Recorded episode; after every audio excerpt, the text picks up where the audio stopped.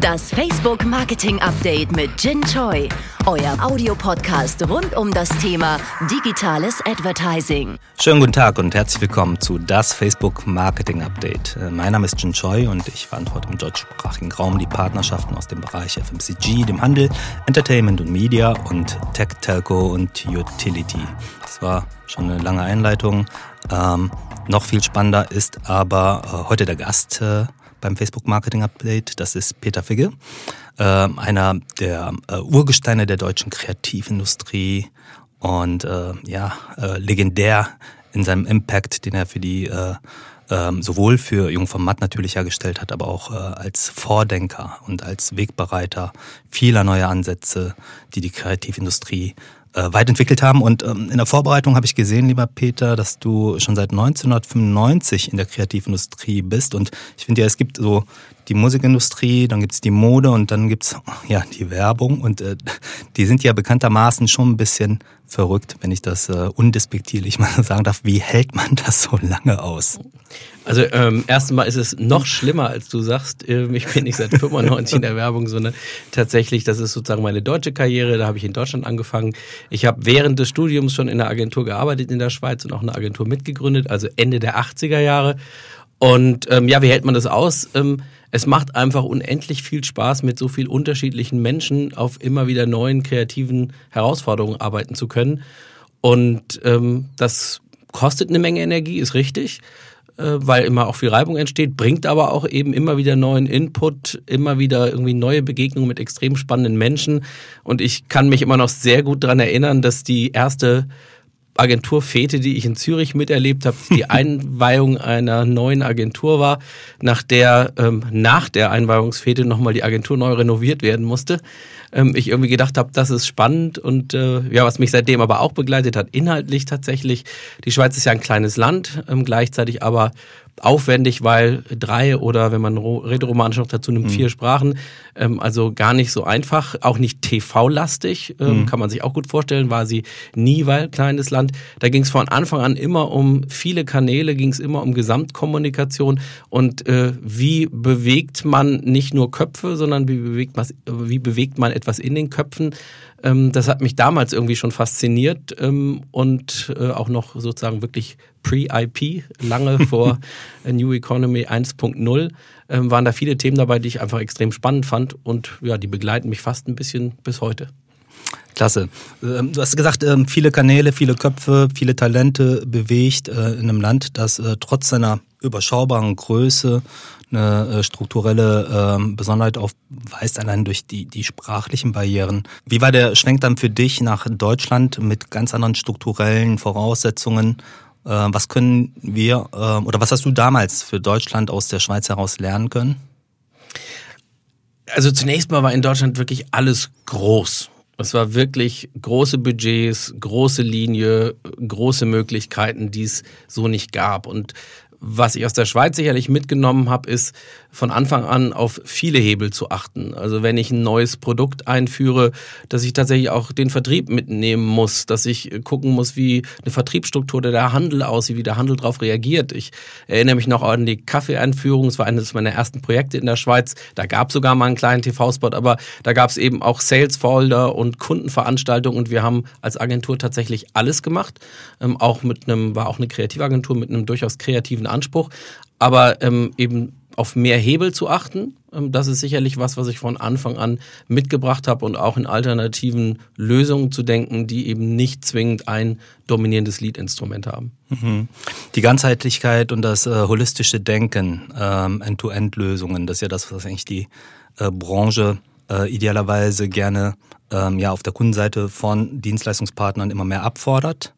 Und äh, äh, auf der anderen Seite strukturell, glaube ich, äh, durch die Fragmentierung, die überall stattfindet, speziell in den Kommunikationskanälen, äh, immer mehr in Herausforderungen gestellt wird. Ähm, wie stellt ihr euch hin, hinsichtlich dieser Entwicklung und dieser Fragmentierungsthemen auf? Ich glaube, dass es ähm, zunächst mal wirklich erstmal immer das Bewusstsein braucht, keiner kann alles können. Also mhm. derjenige, der so für sich in Anspruch nimmt, dass er in Breite und Tiefe wirklich alles lösen kann, ich glaube, der ist nicht wahrhaftig. Und dann braucht es zwei Kompetenzen. Es braucht einmal die Generalisten, es braucht diejenigen, die Dinge auch zusammenhalten können, einmal konzeptionell strategisch, aber zum Teil auch organisatorisch.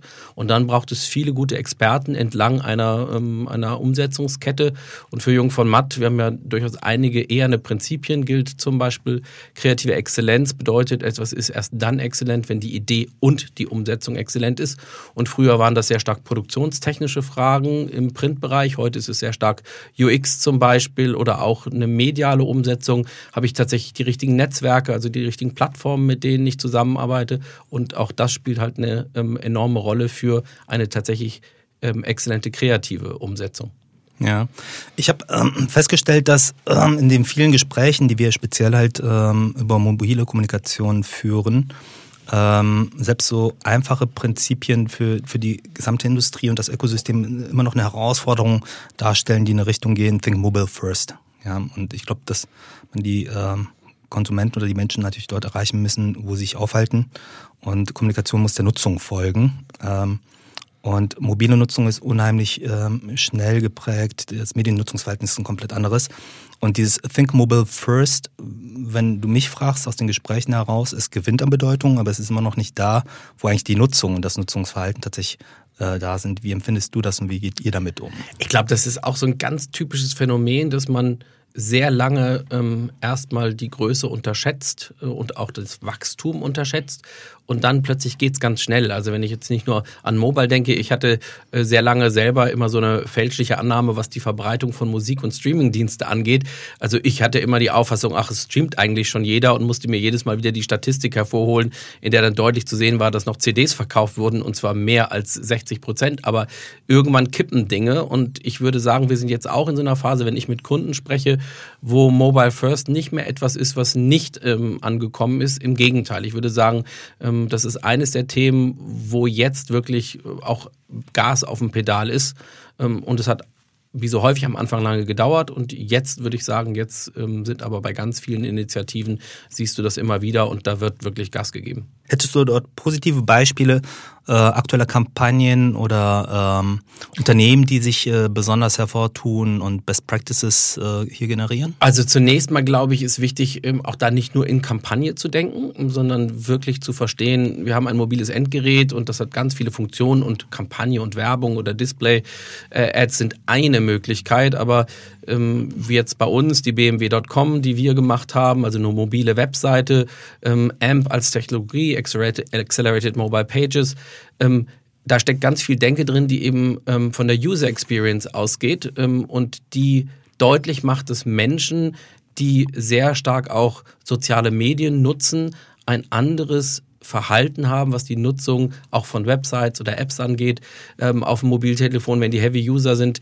ähm, als äh, die meisten sich das vorstellen. Und wenn wir darüber immer wieder reden, warum auch Websites, die wir bauen, warum Schnelligkeit äh, so ein Thema ist und dann einige immer sagen, warum haben Sie denn so eine Obsession mit, mit Geschwindigkeit, Herr Figge oder Peter? Mhm. Dann sage ich immer, nee, es geht überhaupt nicht um Speed, es geht um Seamless Experience. Es geht mhm. darum, dass wir äh, erkennen müssen, dass wenn wir zwischen Websites oder äh, Apps hin und her wechseln, wenn wir in Social äh, unterwegs sind oder äh, tatsächlich eben irgendwas bestellen, wenn wir E-Commerce äh, nutzen, dass wir doch Social Commerce nutzen, dass wir es immer wieder hinkriegen müssen, äh, wirklich eine seamless Experience zu bauen. Ähm, und das bedeutet zum Beispiel, dass auch Agenturen wie wir sich mit neuen Technologien oder Initiativen wie AMP eben auch intensiv auseinandersetzen. Mhm. Dem würde ich dir komplett zustimmen. Wir haben eine ähnliche Beobachtung ähm, aus ähm, ja, verschiedenen Kooperationen, Partnerschaften und äh, aber auch tatsächlich unserer Wirkungsforschung und sehen halt, dass das Thema Friktion ja, und Plattformbrüche und äh, Verzögerungen ähm, von ähm, Plattformwechseln ähm, tatsächlich einfach zu äh, Potenzialverlust führen, wenn man so möchte. Und dass die Leute also dieses, dieses Bedürfnis entwickeln, ähm, dass alles in sich integriert ist und vor allem halt reibungslos und äh, problem- und fehlerlos, wartezeitenfrei funktioniert.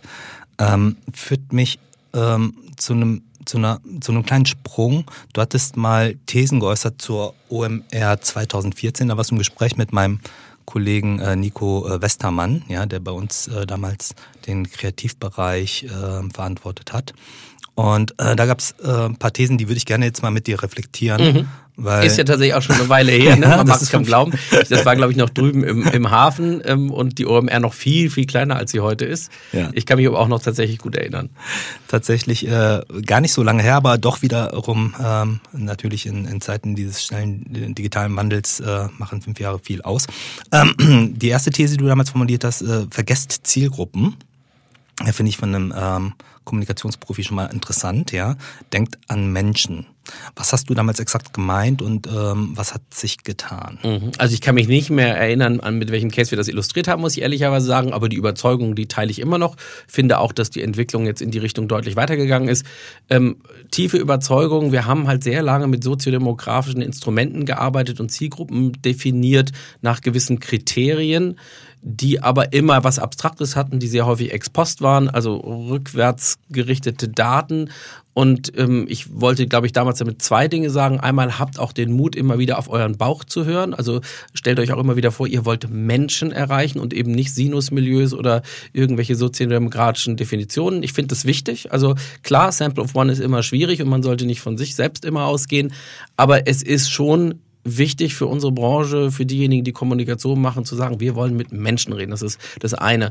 Ähm, und das zweite, ähm, wir haben inzwischen durch all das, was wir jetzt miteinander auch in den letzten fünf Jahren nochmal beschleunigt haben, die Möglichkeit ja sehr genau auch zu sehen über ähm, das Beobachten von User Behavior, ähm, was Menschen tatsächlich machen, äh, denken, tun. Und das ist eine viel härtere Währung, wenn ich zum Beispiel Verhalten tatsächlich als Feedback nutze, auch für die mhm. Kreativen, als wenn ich ähm, eine Befragung mache. Und ähm, insofern sind auch zum Beispiel die Kreativen bei uns nicht grundsätzlich äh, MAFO-avers, ähm, zum Beispiel AB-Testing oder zu sagen, Mensch, wir gehen mal mit drei unterschiedlichen Lines rein oder wir schauen uns drei unterschiedliche Kreationen an und schauen mal, was ähm, bei euch oder bei anderen von euren Wettbewerbern irgendwie besser läuft. Ähm, das ist reales Feedback von realen Menschen, mhm. fast real time. Mhm. Ähm, und insofern haben wir Möglichkeiten, wirklich auch über Menschen, auch, auch in großen Mengen, ähm, anders nachzudenken, als wir das eben früher hatten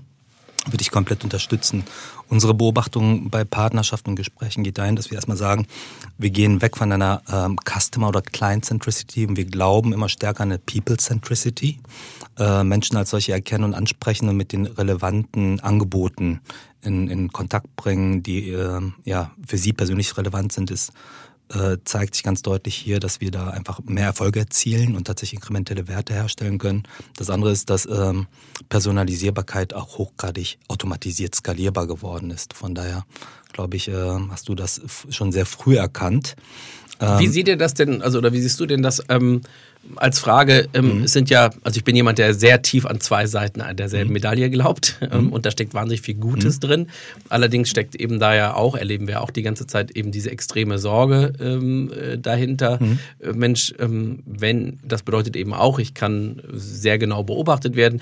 Wir erleben ja jetzt auch, dass äh, wir alle eben fleißig immer ähm, Cookies äh, Consent äh, machen, weil es dann bequem ist. Also wir können an uns selbst beobachten, wie, wie bequem wir eigentlich sind. Wie siehst du denn das aus eurer Perspektive ähm, mhm.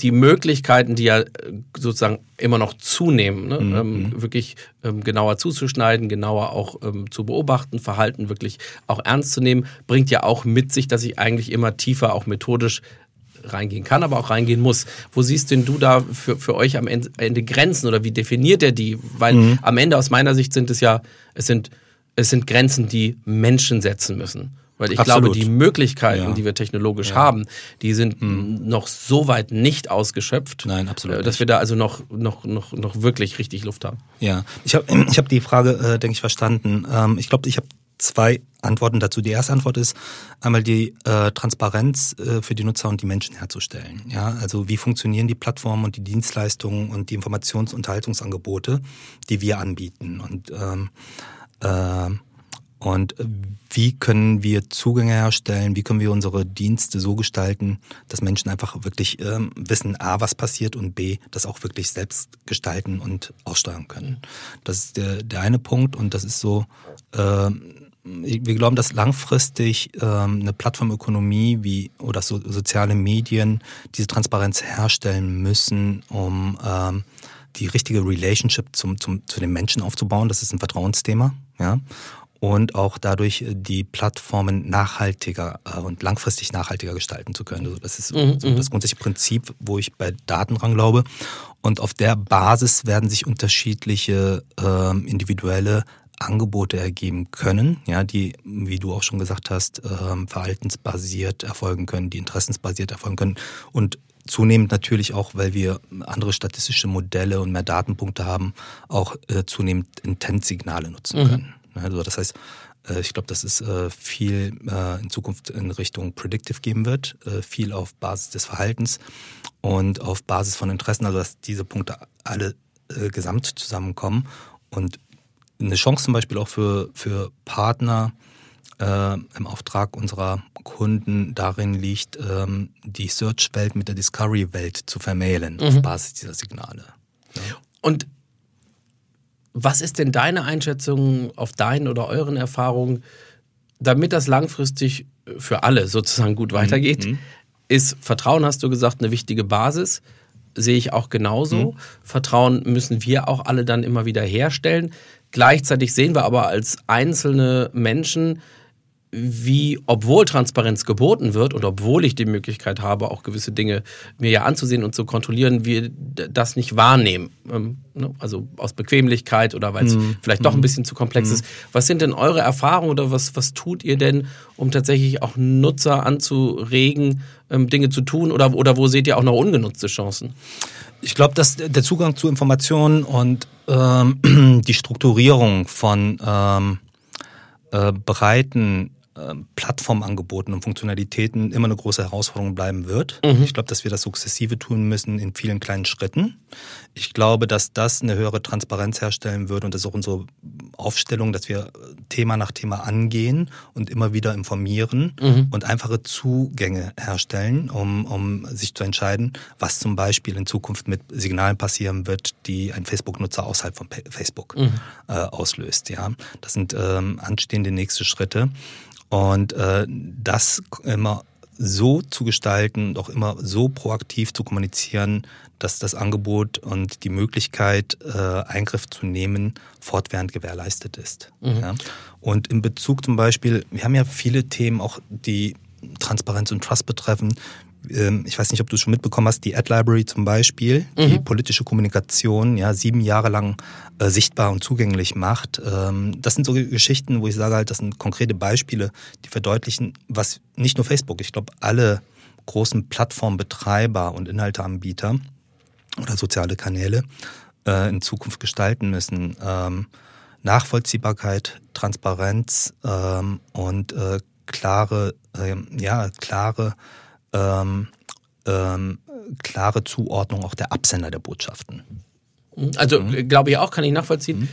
Für mich ist wirklich so eine der großen Herausforderungen tatsächlich für uns alle, also in dem kommerziellen Kommunikationsbereich, aber auch darüber hinaus, ähm, was, was müssen wir tun, damit die Möglichkeiten, die theoretisch da sind, eben auch immer wieder wahrgenommen werden. Und ich sehe, dass eben die Verantwortung, die jeder Einzelne hat, ähm, die, die, die ist die wird theoretisch gesehen, aber die, das praktische Wahrnehmen ist eben wahnsinnig anstrengend. Ne? Also ähm, sich immer das wieder auch sich inhaltliche immer Herausforderung. Ja, also guck mal, wenn du die Frage so stellst, glaube ich, dass auch die Aufgabe natürlich von den Plattformbetreibern und vorgenommen und hergestellt werden muss. Also einfachere Informationsaufbearbeitung, äh, einfacherer Zugang. Ja, äh, wir haben zum Beispiel ein weiteres konkretes Beispiel. Ähm, damals die Meldung von kritischen Inhalten von sieben Schritten auf drei reduziert. Mhm. Das sind solche Geschichten. Mhm, ne? Mhm.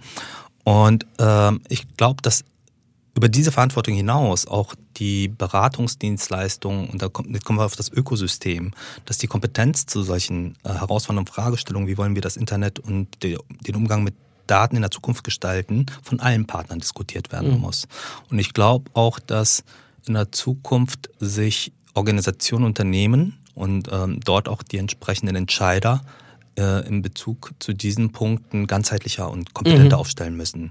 Genauso glaube ich auch, dass halt Kommunikationsberatung das in Zukunft stärker kompetent bedienen muss, bis wir an einem Punkt angekommen sind, wo alles verinnerlicht haben und ähm, das, wie soll ich sagen, ein trainierter Muskel geworden ist. Ein Kollege hat vor einiger Zeit mal so ganz nett gesagt, ähm, wir befinden uns immer noch in der Pubertät oder das Internet genau. befindet sich immer noch in der Pubertät. Da, da ist sicherlich eben auch einiges dran. Aber ich glaube auch, wenn wir es nicht hinbekommen, dass aus einer Phase, wo natürlich jeder versucht, seine eigenen Standards zu setzen, wir irgendwann dahin kommen, dass wir doch auch gemeinschaftlich akzeptierte und vielleicht auch sogar technologische Standards haben, die es dann wiederum auch noch deutlich einfacher machen müssen, persönliche individuelle Verantwortung wahrzunehmen, dann haben wir einfach ähm, oder ein großes oder eine wirklich große Herausforderung. Und ich habe selber mal jetzt so ein bisschen versucht, auf den verschiedenen Plattformen, die, auf denen ich aktiv bin, mal wirklich zu schauen, äh, was habe ich denn da eigentlich eingestellt, was hinterlasse ich. Ich habe jetzt in einem mhm. Fall auch mal in einem Business-Netzwerk mal wirklich ähm, das gesamte Archiv runtergeladen über das, was ähm, über mich dort äh, tatsächlich archiviert ist. Äh, und das ist einfach auch echt aufwendig. Ne? Also wenn du dann mhm wirklich mhm. das tatsächlich mhm. ähm, als Heavy-User ähm, für verschiedene Plattformen und Netzwerke machen willst, dann hast du echt ganz gut zu tun. Absolut, absolut. Und das hängt einfach mit der Komplexität äh, der Angebote zusammen und ähm, der Punkte an Daten gesammelt werden. Und äh, das ist eine Herausforderung, der müssen wir uns stellen, der müssen sich andere Plattformen stellen und alle gemeinsam gestalten. Und ich glaube, der entscheidende Punkt ist auch, da in den Dialog zu treten. Ähm, ich finde es super, dass du auch solche wichtigen Fragen fernab der Kommunikation hier aufbringst, ähm, weil wir da bei dem Thema der Grundlagengestaltung sind. Wie wollen wir den Umgang mit Daten und das Zukunft, die Zukunft des Internets gemeinsam gestalten?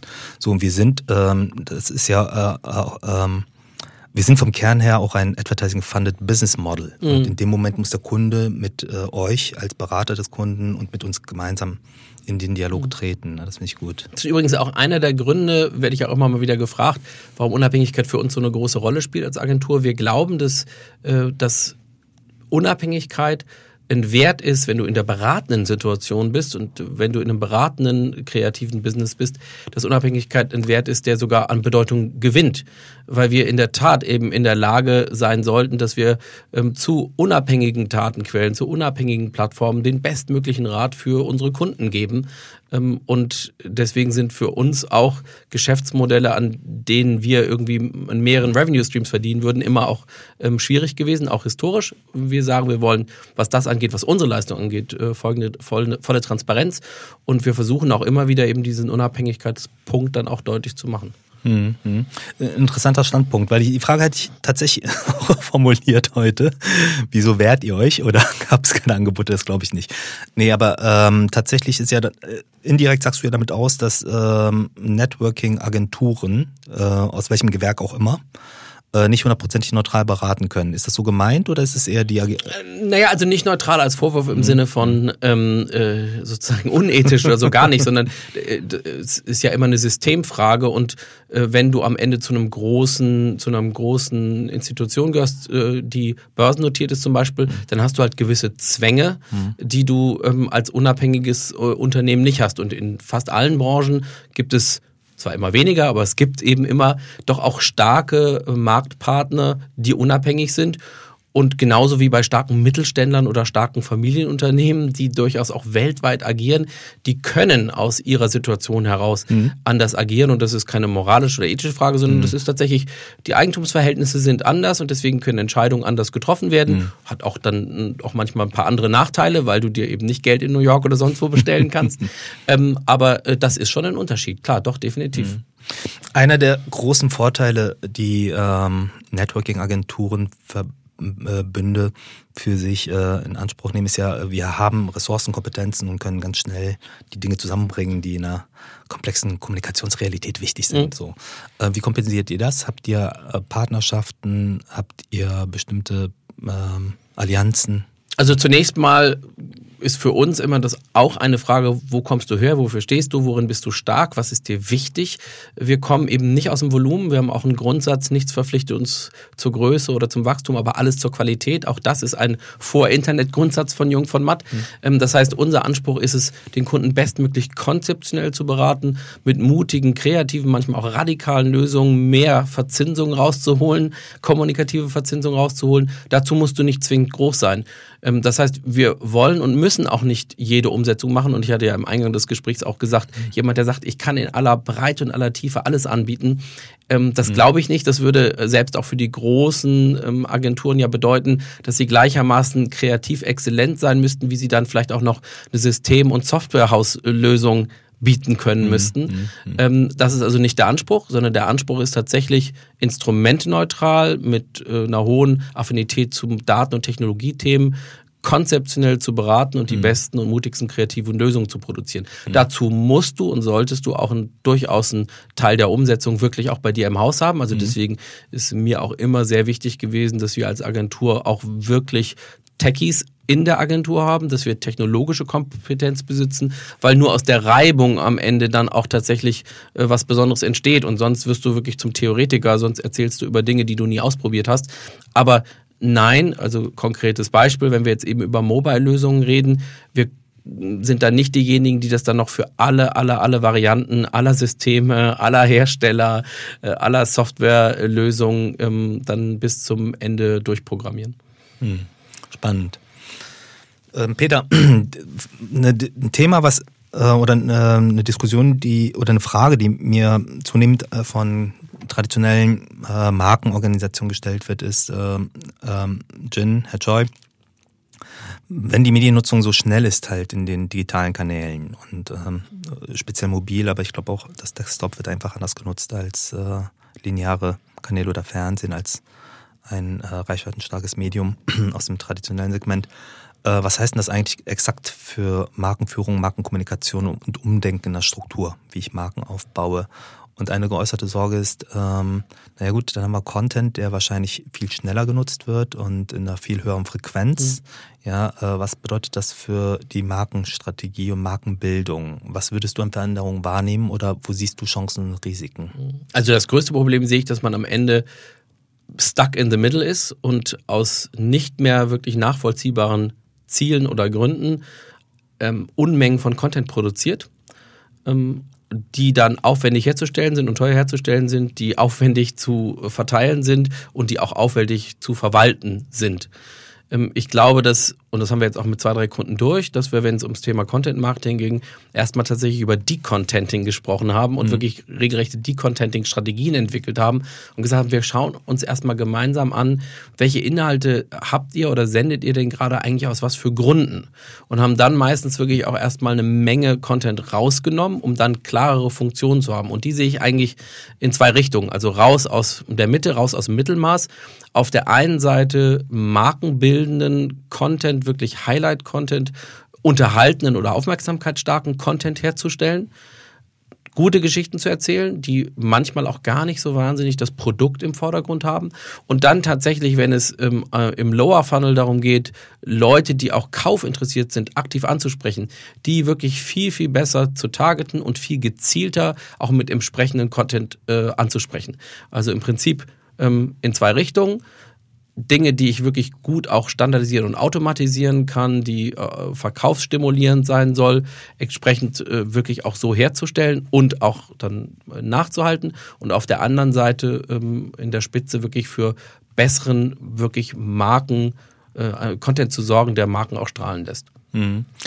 In Bezug auf äh, Content, Content-Kreation und äh, Kompetenzen, ähm, wir sehen bei vielen Kunden einen gewissen Trend zum Inhousing. Ist das etwas, was euch sorgt? Wie, wie befasst ihr euch damit und wie siehst du die Entwicklung? Mhm. Also ich, es gibt, auch da würde ich wieder sagen, so wie ich sage, alles, was man mhm. sinnvoll standardisieren und automatisieren kann, ähm, würde ich auch sagen, alles, was man sinnvoll inhausen kann, sinnvoll inhausen kann, sollten Kunden durchaus inhausen. Wir haben das gesehen ja vor ein paar Jahren bei dem ganzen Thema äh, Community Management oder auch bei Service-Themen, die ja auch durchaus ähm, bei euch dann äh, oder über eure Plattform aufgelaufen sind, wenn ein Kunde, wenn ein Automobilkunde äh, Beschwerden hat und die über Facebook loswerden möchte, dann muss sichergestellt sein, dass der Kunde darauf reagiert und das sollte keine Agentur tun oder kann eine Agentur nicht sinnvoll tun. Solche Dinge, die gehören äh, tatsächlich äh, in-house es gibt genauso auch, ähm, ich sag mal, Produktinformationen zum Beispiel, die wichtig sind. In vielen Branchen ist entweder das Sortiment explodiert oder die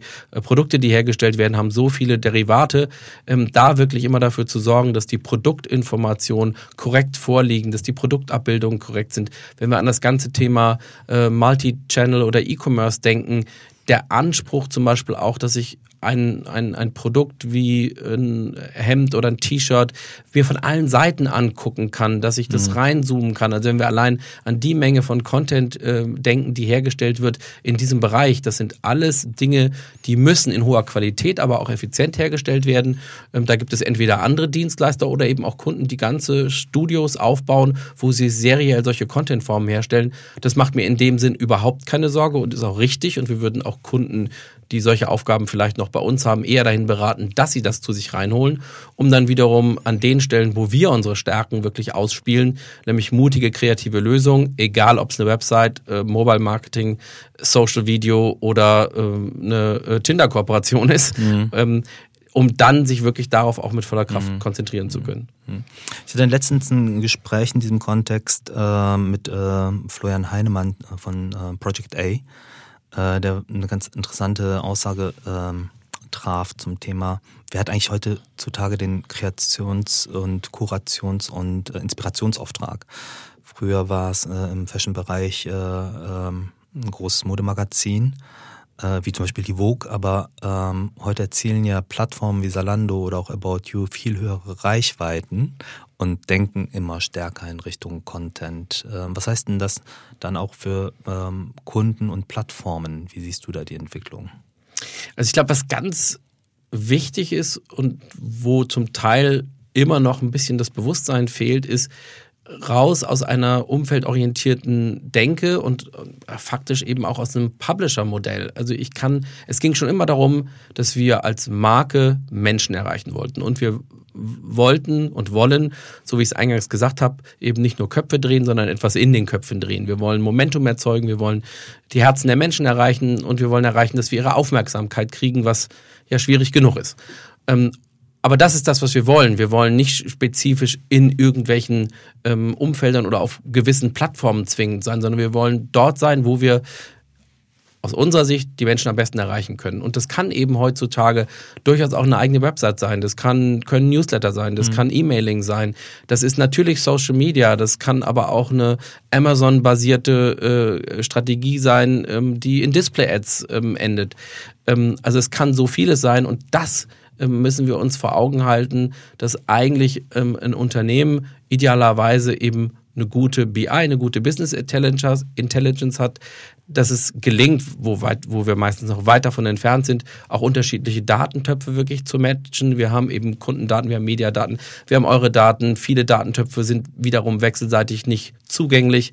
Aber aus der Sicht des Unternehmens und aus der Sicht der Marke ähm, muss ich eigentlich komplett neutral sein was die einzelnen Instrumente angeht und muss sagen, ich wähle das Instrument, was für meinen jeweiligen Zweck das Beste ist. Und wenn das dann eben eine E-Mail-Kampagne ist, mhm. dann ist es halt eine E-Mail-Kampagne. Unsere Beobachtung ist äh, zum Beispiel das ganze Thema Messaging mhm. ja, und, und Conversational Commerce äh, über Facebook Messenger, dass das halt äh, eine exponentielle Entwicklung ist und äh, stark an Dynamik gewinnt, äh, was glaube ich auch einzahlt auf unsere These, ähm, Customer Centricity, äh, die wir eingangs diskutiert haben. Und dass da so eine Erwartungshaltung äh, existiert, auch äh, zunehmend bei den, bei den Menschen. Mhm. Ich, ich habe letztens einen Gedanken gehabt, äh, dass äh, eigentlich eine der größten Herausforderungen ist, äh, früher war es die FMCG-Industrie, also Fast Moving Consumer Goods. Inzwischen habe ich das Gefühl, dass es der Fast Moving Consumer and Catching Up with the Fast Moving Consumer wird immer schwieriger. Wie, wie äh, arbeitet ihr so einen Gedanken? Also stimmst du dem erstmal zu? Frage eins, Frage zwei, äh, wie arbeitet ihr da auf Kundenebene? Was heißt das für euch dann? Ähm, also, dass das immer schwieriger wird, stimme ich dir ja. voll zu. Ähm, ich glaube äh, vor allen Dingen, ähm, dass es auch da wieder darum geht, und das ist das, was uns zurzeit als Kreativagentur beschäftigt, dass wir eben Media oder Mediagedanken, nicht im Sinne von klassischen Media-Einkauf, sondern wirklich eher im Sinne von, über welchen Weg erreiche ich eben Menschen, dass wir die, denke viel, viel früher an die Konzeption rankriegen müssen. Ähm, dass wir eben am Ende von einem Produkt ist Kreation zu einer kreativen Lösung, auch unsere Kreativen in die Lage versetzt werden zu sagen, Mensch, ähm, das ist eigentlich Teil meiner Lösung. Also ich möchte ganz bewusst auch Einfluss nehmen können auf, ich glaube, dass es eine gute Idee ist, das über diese oder jene Plattform ähm, zu machen. Oder ich habe eine kreative Lösung, die eine Kooperation mit äh, eben einem großen Plattformanbieter ähm, äh, oder äh, TripAdvisor oder, oder Tinder ist. Und dass auch die Auswahl des Kanals und die Herangehensweise, das also eigentlich, was früher eine reine Media-Entscheidung gewesen wäre, durchaus eben eine Konzeptionsentscheidung ist. Das finde ich extrem wichtig. Mhm. Was mich in dem Kontext interessieren würde, Stichwort WhatsApp, ähm, wie erlebt ihr das denn jetzt so als psychologisches Phänomen? Ähm, die Menschen, die sich entscheiden, ich habe jetzt sogar ein paar, ähm, also genauer gesagt zwei Freunde, die sind bei Facebook raus, aber haben jetzt angefangen, ähm, WhatsApp als Statusmeldung, also die Statusmeldung ganz intensiv zu nutzen und äh, teilen sich mit, teilen sich aber in einer geschlosseneren Community mit. Da mhm. würde mich mal interessieren, ähm, seit das möglich ist, ähm, wie seht ihr denn eigentlich diese Entwicklung? Was sind aus eurer Sicht psychologische Phänomene, die das treiben? Und vielleicht auch noch, mhm. gab es da auch noch Überraschungen? Also sind da auch Dinge dabei gewesen, wo ihr gesagt habt, haben wir gar nicht damit gerechnet, dass das so genutzt werden würde? Oder mhm. ähm, gibt es da Dinge, die abgehoben haben? Nee, überrascht hat uns das nicht. Wir sehen schon seit längerem äh, die, äh, einen starken Shift zu Gemeinschaften mhm. ja, und zu Communities oder zu Gruppen. Wenn du mal jetzt die Kommunikation von Facebook strukturieren würdest, da geht's ja von der Ebene One-on-One-Kommunikation, mhm. One-to-Many-Kommunikation auf Freundesebene. Ähm, dann gibt's schon Gruppen, die verschiedenstartige Größen aufweisen können und dann One-to-All, ja, wo man theoretisch natürlich auch alle erreichen kann. Und ähm, wir haben unser Mission Statement oder unseren Fokus auch angefangen auf Gruppen auszurichten, mhm. ja, was Facebook betrifft. Wir sehen aber auch, dass diese äh, Community-Bildung und die Gruppenbildung auch auf dem Messaging-System zunehmend stattfindet. Und unser Anliegen ist eigentlich, ähm, alle Bedarfe erstmal abbilden zu können mit einem äh, mit der neuen Erkenntnis, dass diese Dynamik bei Gruppen und Communities besonders gut angenommen wird und umgesetzt wird. Ja? Von daher überrascht mich das nicht, was du gesagt hast auf WhatsApp. Ähm, wir haben, das ist so. Ähm, und sind die Nutzungsraten, sind die so, wie ihr euch das vorgestellt hattet? Langsamer, schneller? Die Nutzungsraten von Gruppen hat. Äh also, also, also, zum Beispiel jetzt ganz banal einfach ja. das äh, Nutzen von, ich kann jetzt einen Status und ich kann äh, sozusagen über die Statusmeldung auch emotional kommunizieren im Rahmen meiner Messaging-Nutzung. Äh, ist die Nutzung erwartungsgemäß gewesen und die Wachstumskurve? Das kann oder? ich dir jetzt für die Statusmeldung prinzipiell nicht sagen, aber ein spontanes Format, was ja sehr schnell bei uns skaliert, sind, sind die Stories. Mhm. Ja, und ähm, die haben unsere Erwartungen übertroffen. Mhm. Ja, also die Stories sind fast ein Kanal im Kanal geworden. Mhm. Ne? Und die Stories hast du halt ja auch inzwischen auf jeder unserer Plattformen abgebildet. Ja. Ne? Innerhalb der gesamten Nutzung ähm, haben wir eine sehr positive Dynamik, äh, aber die Menschen fangen an, auch, das hängt mit Medienkompetenz zusammen. Das vorhin gesagt, äh, wir befinden uns, was das, die Digitalindustrie betrifft, äh, in der Pubertät. Ja, und genau das passiert. Also wir werden selber als Plattformbetreiber in der äh, Ausgestaltung unserer Ökosysteme und Produkte erfahrener, aber auch der Konsument oder die Menschen werden natürlich auch kompetenter im Umgang, wie sie bestimmte äh, Themen für sich nutzen möchten. Ne? Und äh, das ist ähm, auch einer der Gründe, weshalb ich sage halt, also ich verstehe, also Facebook Inc. ist ja in der Summe nicht mehr nur die Facebook-App äh, und die Plattform, sondern Facebook äh, steht ja in der Summe für Messaging-Services mit Messenger und WhatsApp, äh, Instagram und Facebook. Und so gesehen versuchen wir ähm, die verschiedenen Bedarfe und die verschiedenen Akzente über die Plattformen mhm und eine Plattformlogik auszuspielen. Früher hat man gesagt, den, ich komme ja aus den klassischen Medien, auch schon wieder ein Weilchen her, aber da hat man gesagt, wir sind eine Sendergruppe, die halt verschiedenste Angebote reflektiert ne, und verschiedenste Gattungen. Und, und so muss man das, glaube ich, auch bei uns verstehen jetzt. Darf ich an der Stelle meine eine Facebook-Frage schon stellen? Unbedingt, unbedingt. Also aus, Marken, aus Markensicht äh, interessiert mich natürlich schon äh, das, was du da gerade beschrieben hast. Da kann man ja dann schön drüber diskutieren, äh, Dachmarke, Monomarke, hm. Produktmarken, äh, wie glieder ich das eigentlich auf? Hm. So markenstrategisch. Hm. Äh, äh, ihr habt ja zum Teil sogar auch ein bisschen Doppelung in den, in den hm. Funktionen. Ne? Ähm, hm. also wird es die Marke Facebook, in welcher Form wird es die Marke Facebook sozusagen in fünf Jahren noch geben aus deiner Sicht? Also jetzt gar nicht äh, hm. Unternehmensmeinung, sondern ähm, durchaus eine persönliche, soweit du die äußern darfst. eine geschickt formulierte Frage. Ich habe ich hab da eine, eine relativ klare Perspektive zu. Also Facebook Inc. in der Aufstellung an und für sich, äh, ich glaube, fest dran. Ja, dass, dass wir gut aufgestellt sind mit den richtigen Plattformen, mit den richtigen mhm. Services mhm. und auch eine Verankerung haben in dieser äh, neuen Form von Ökonomie äh, über nicht offensichtliche Produkte wie zum Beispiel Login. Mhm. Ja, der Facebook Login ist natürlich auch äh, in seiner Reichweite ein starkes äh, Tool. Ähm, Darüber hinaus glaube ich, dass äh, auch eine gewisse Friktion äh, von Formaten, Channels, Überschneidungen inhaltlicher Art in der Positionierung keinen Konflikt darstellt. Ja, also Instagram hat meines Erachtens eine spezifische Position. Das ist wie äh, die, das ist stärker visuelle Inspiration über Interest und und, und gemeinschaftliche äh, Inhalte, ähm, zu denen man sich informieren möchte, wohingegen Facebook viel breiter aufgestellt ist. Und äh, um auch da nochmal so, so einen Vergleich zu strapazieren, wenn man Publishing-Geschäfte vergleichen möchte, ist, es gibt viele Titel äh, im Print oder viele Sender im, im äh, linearen Fernsehen, die eine überlappende oder die innerhalb mhm. ihres Programmangebots und der Inhalte, die sie anbieten und der Zielgruppen durchaus eine Überlappung haben können. Mhm. Ja? Und ich glaube, dass das gar keine ähm, äh, keinen Konflikt darstellt, sondern eher eine Opportunity. Mhm. In, in, vielen Gesprächen, die wir mit unseren Partnern haben, ähm, geht es ähm, um die Fragestellung, sag mal, Jen, ihr arbeitet ja auch mit, mit äh, so progressiven Partnern wie Salando und, und äh, About You beispielhaft äh, zusammen. Äh, wie stellen die sich eigentlich auf und ähm, was haben die für Organisationsstrukturen? Die versuchen immer zu lernen und ich finde das sind immer sehr spannende Gespräche. Ähm, aus, aus den Partnerschaften, die du vertrittst, ähm, und äh, was sind da die Schwerpunktthemen beim Thema Transformation? Und vielleicht so eine Art äh, Expertenguidance von dir.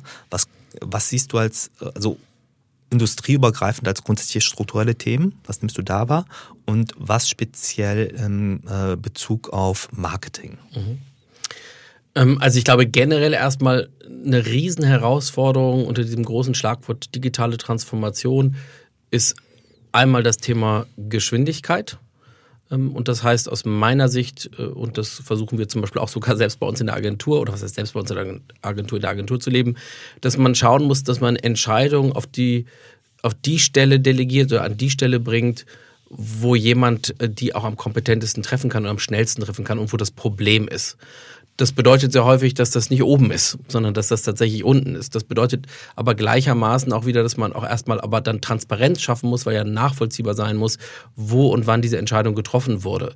Das heißt jetzt in unserem konkreten Fall äh, zum Beispiel, dass wir eine ganze Menge ähm, Technologie und äh, Lösungen und Zusammenarbeitssoftwarelösungen eingeführt haben und nutzen und auch durchaus noch unsere Herausforderungen damit haben, ähm, die dazu führen, dass viel mehr Transparenz als früher da ist. Dass ähm, zum Beispiel, was das Thema New Business angeht, alle bei uns immer wissen, wer auf welchen Themen gerade arbeitet und sich diese Informationen ziehen können.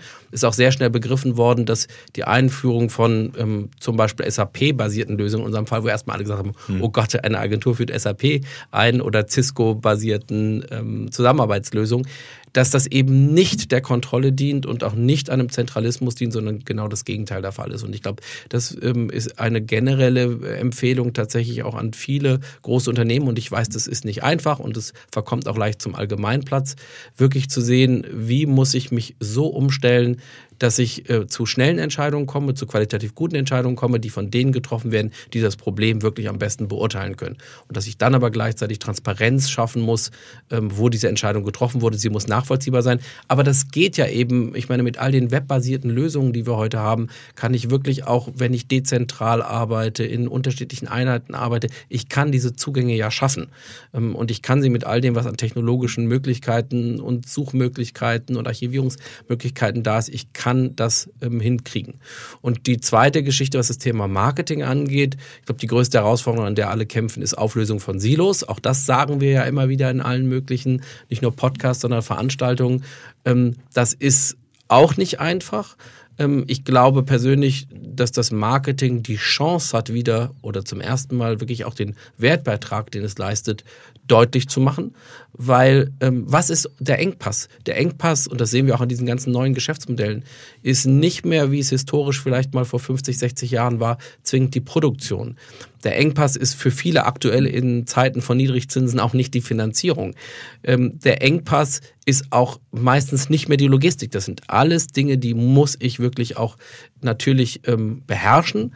Ähm, aber der wahre Engpass ist inzwischen in einer Aufmerksamkeitsökonomie die Aufmerksamkeit des Konsumenten zu bekommen, herauszufinden oder zu wissen, was er oder sie wirklich möchte und das vernünftig zu bedienen. Und insofern, das sehen wir ja auch, Stichwort Handel, in der Veränderung auch der Versandhandelsunternehmen. Wenn du früher mal sagen konntest, derjenige, der die Dominanz hatte, war der Einkauf, weil der hatte 20.000 Kühlschränke bestellt und diese Kühlschränke, die mussten dann eben verkauft werden und deswegen prominent auf dem Katalog sein, zu ich bewege mich in eine Plattform hinein, wo ich möglicherweise sogar auch noch Fremdmarken auf meiner Plattform habe und wo ich wirklich versuche, das bestmögliche Angebot zum richtigen Zeitpunkt auszuspielen, äh, dann zeigt das eigentlich beispielhaft ähm, die Entwicklung, die da ist. Und dann spielt eben einmal mehr wieder eine gute BI und am Ende eben auch ein dann ähm, anderes Marketingverständnis mit einer anderen Marketingorganisation äh, eine große Rolle. Und ähm, wenn das Marketing das hinkriegt,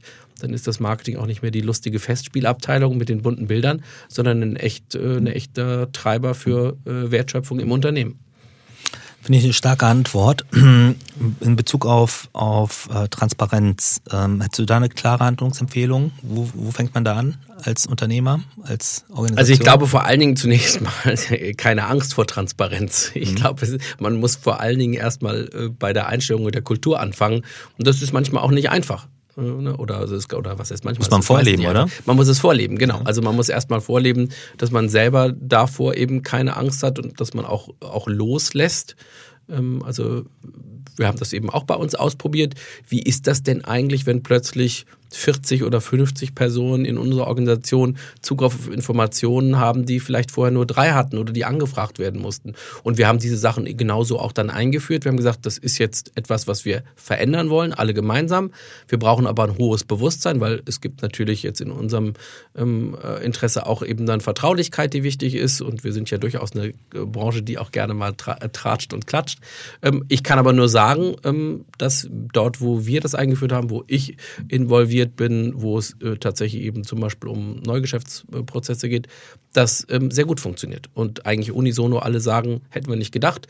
Wir treffen gemeinschaftlich in einer großen Gruppe an, äh, in Europa und China ähm, an dezentralen Orten schnellere Entscheidungen. Wir kriegen ähm, die Teams besser zusammen. Wer soll auf welchem Thema, aus welchen Gründen arbeiten?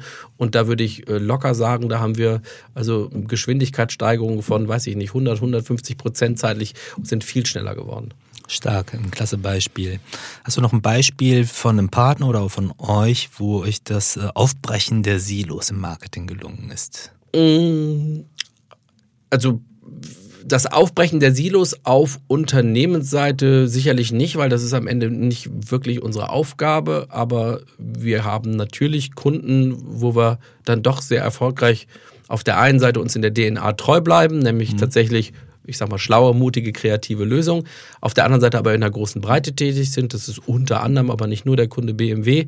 Ähm, da ähm, sind wir mit Social Videos, klassischer TV-Werbung, globalen Masterkampagnen genauso unterwegs wie ähm, mit einer BMW.com oder der Frage von ähm, softwaregestützten äh, tatsächlich Arbeitsprozessen und Digital Asset Management. Also das ist schon etwas, wo man dann auch sieht, welcher Mehrwert entstehen kann, weil zum Beispiel bei uns Experten sitzen, die wissen, wie ähm, die Daten aus tatsächlich Produktdatenbanken kommen und wie man die äh, effizient dann in eine Website einbinden kann und dadurch auch wieder durch die Automatisierung des Prozesses Zeit und Geld spart. Mhm. Und das kann man dann wiederum die Energie und Leidenschaft und die Kohle kann man wiederum dann in kreative Themen setzen. Ähm, super spannendes Gespräch, lieber Peter. Ähm, ganz äh, ja, aktiver Dialog und auch danke, dass du äh, so viele Fragen zurück hattest. So danke dir, Jin.